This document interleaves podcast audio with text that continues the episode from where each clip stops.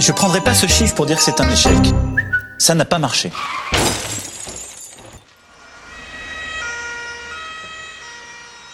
Un mois sans vous, monsieur Maurice. Nous nous languissions. Euh, Vous avez pris des vacances peut-être?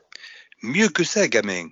J'ai rentabilisé un quasi demi-siècle de redevance télé en visionnant toutes les émissions de la grande librairie.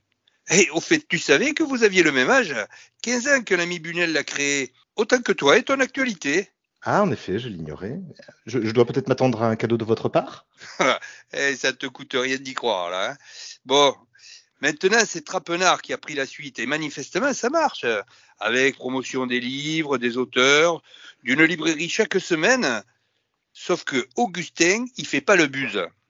Eh, pas- Je demande pardon. Ah, le buzz Ouais, ouais. le bruit qui court et virevolte avec un grésillement agaçant et qui est moins adagé, hélas, que les abeilles. Alors que j'écrivais à monsieur Hanouna pour lui dire combien l'échec de son livre me rassure, j'ai eu une idée. Ah, vous imaginez pouvoir confier la grande librairie Ah, je t'y prends à faire le paparazzi au regard concupiscent quand il renifle l'odeur du scoop bien dodu. Non.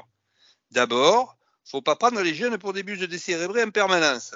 Ensuite, son audimat, c'est plutôt les cinquantenaires. Preuve que les adultes sont des enfants qui ont mal tourné, hein. Mais bon, Hanouna et la culture, oublie. C'est une poule devant un couteau. C'est de là que m'est venue l'idée. J'ai un copain qui a réussi dans la télé et la restauration. Alors je l'ai appelé. Filou que je lui ai dit. T'aurais pas envie de tyranniser un peu les libraires, histoire de changer des bouis-bouis pourris où tu sais visser? Excusez-moi, monsieur Maurice, mais là, je vous suis pas du tout.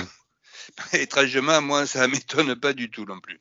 Allez, ferme les yeux, monsieur le journaliste, et imagine-toi un libraire. Un client entre. Il a l'air sympathique et veut un titre bien précis. Tu sais que tu l'as quelque part. Tu cherches. Désespérément, sans parvenir à y mettre la main dessus. Et très vite, trop vite, il t'assène. Mais qu'est-ce que c'est que cette organisation? Direct, tu commences à paniquer parce qu'il a un physique de pilier, pas de barre. hein. Et évidemment, d'autres clients ne trouvent rien de mieux à faire que d'entrer à cet instant-là dans ta librairie et commencent à te lancer le regard désespéré de celui qui ne peut se passer de tes conseils et le type qui t'en rajoute une couche. Allez, bougez-vous, il y a des gens qui vont se casser Là, tu te rends à l'évidence. Son bouquin, il reste introuvable. Alors, un bon libraire que tu es, tu tentes de lui en proposer un autre, un de ceux qui sont en pile à l'entrée, ou les mémoires improbables d'une star qui se vendent pas. Tu balbuties un argumentaire. Tu hésites entre un livre qui a bien marché et un autre avec une couverture type bonbon rose. Sauf que, à lui, on ne la fait pas. Et il t'en remet direct une bien salée. Donc avant, ils faisaient de la merde, ça marchait. Toi, tu fais de la merde aujourd'hui et ça marche pas. Il te canarde le bougre. Alors tu ripostes avec un thriller que tu pitches un tremblant, ce qui ne l'arrête pas. Ouais, penser qu'il y a une personne qui a été découpée. Mais alors, mais c'est exactement ça. Ah putain, je l'ai le film. Je l'ai le scénario. Un film d'horreur. T'arrives ici, c'est un film d'horreur. Puis tu sens l'étau qui se resserre là.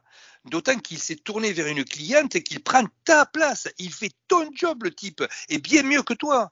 T'as le cerveau qui s'emballe jusqu'à ce que la lumière jaillisse.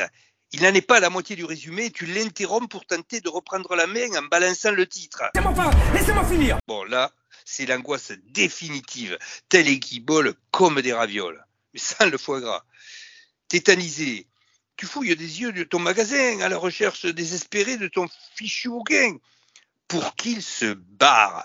Mais lui, il n'est pas prêt de partir. Il s'est installé. Il est chez lui. Tu t'es fait exploser, exproprier.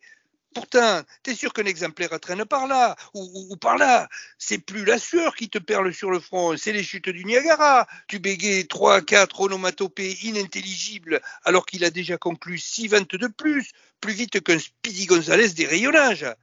Et là, blam, se retourne, l'œil diabolique, le sourire carnassier, tout auréolé des flammes de l'enfer, la bouille de Père Noël qu'il arborait en franchissant le seuil de ta boutique s'est changé en faciès de sociopathe, façon Hannibal Lecter, bien entendu.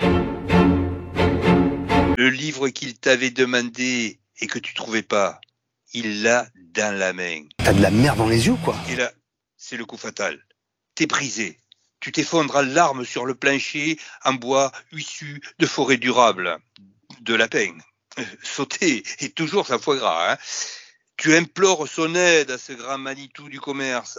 Tu es le Luke Skywalker de la librairie, suppliant ce Yoda titanesque de te prendre comme disciple? Mais t'avais trop vite oublié le tranchant de son couteau. Tu es inexistant. Tu ne sers à rien. Tu ne sers à rien.